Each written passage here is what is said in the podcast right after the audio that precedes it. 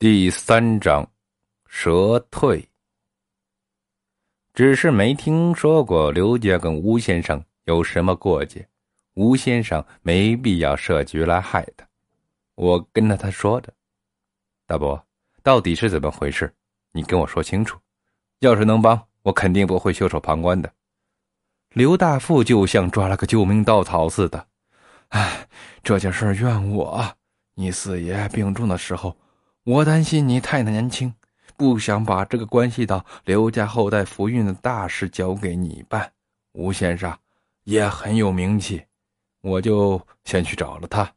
吴先生也毫不犹豫的就来了。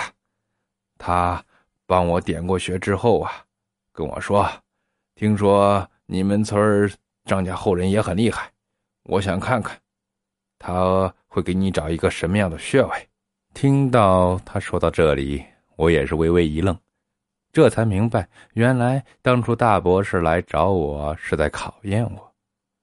看到我脸色不对，刘大富打了自己一个嘴巴：“嘿，都怪我，一直以为自己很精明，却办了一件大错事。”他说：“他按照吴先生的吩咐找到了我，并让我帮他。”寻找龙穴，我很好奇，我和吴先生点的穴到底有什么区别？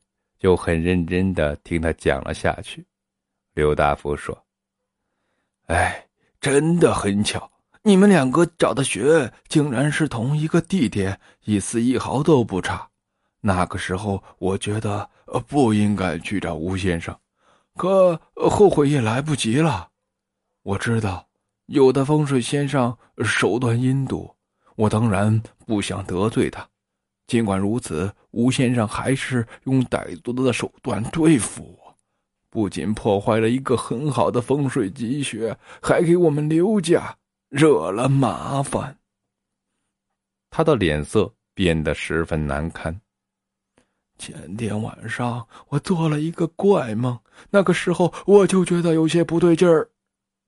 奶奶在一边问：“你大半辈子大风大浪也见多了，什么梦能吓到呢？”刘大夫苦笑：“，他婶子呀，你可别给我开玩笑了，我现在都不知道该怎么办了，所以他拼着老脸不要来求大侄子的。”我很好奇的，他做了个什么梦？就让他继续的讲。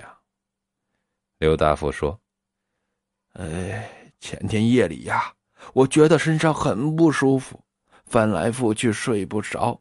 半夜时终于睡着了，忽然看到一个长着白胡子老头，怒气冲冲的站在炕边看着我。我被吓了一跳，问他：‘你是谁？为什么回到这里？’